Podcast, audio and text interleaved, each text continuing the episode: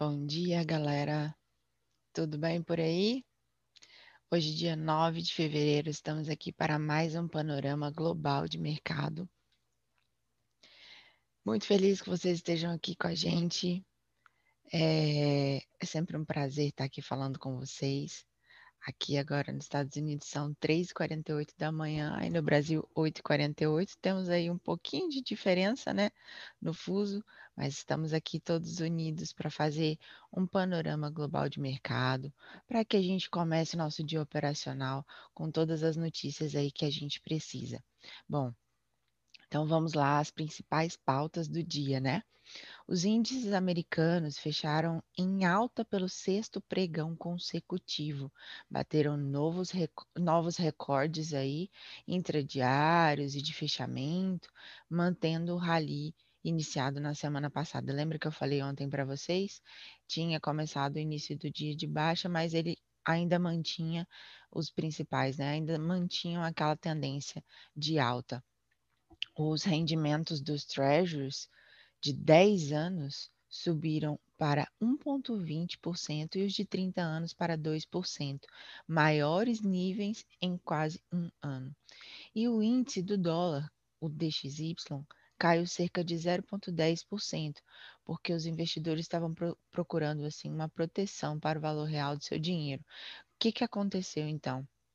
Ativos, por exemplo, como o ouro, subiu 1% e commodities como petróleo e com o Brent, por exemplo, ganhando 2% e superando os 60 dólares por barril desde janeiro, né, pela primeira vez.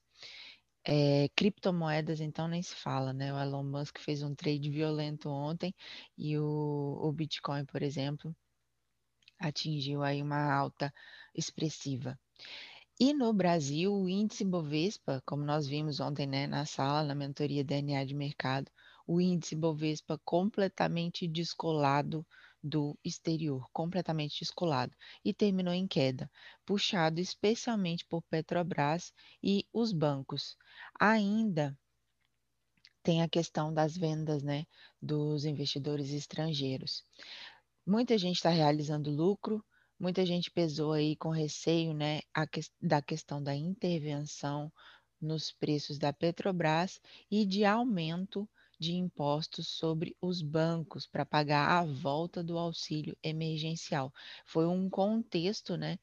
E além disso, teve declarações do presidente Jair Bolsonaro reafirmando a independência da Petrobras e de, defendendo aí o equilíbrio fiscal, mas essas declarações não foram suficientes para evitar a queda aí dos mercados.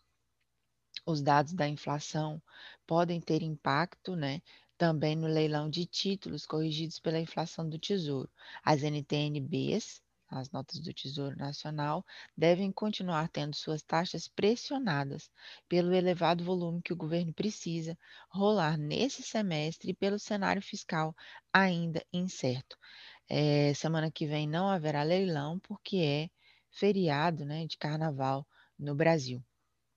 Os futuros do minério de ferro na China ampliaram os ganhos nessa terça, à medida que houve um alívio em preocupações sobre um aperto na liquidez do mercado e enquanto perspectivas otimistas da demanda também ajudaram o material utilizado na fabricação do aço.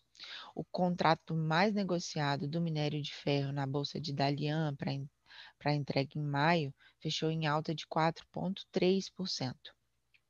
Ao final das negociações diurnas, foi a quarta sessão então consecutiva de ganhos aí para o contrato do minério de ferro.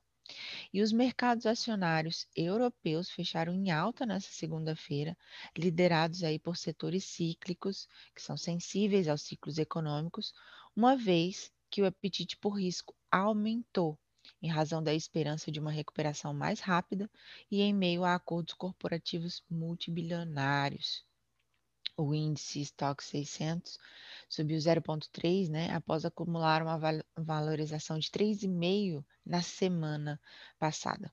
Então, ele está em linha com o sentimento dos mercados globais, extremamente otimista, ou parece que o único que está bem descolado é o Ibovespa.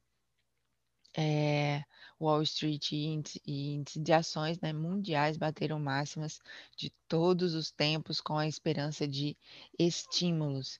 E vamos aí falar né, das cotações em tempo real. O S&P agora caindo 0,12%, o DAX na, na Europa, né, o, da, o alemão, 0,38%, o CAC aí subindo 0,02%, que é o de Paris, e na Ásia, Nikkei 0,38% de alta.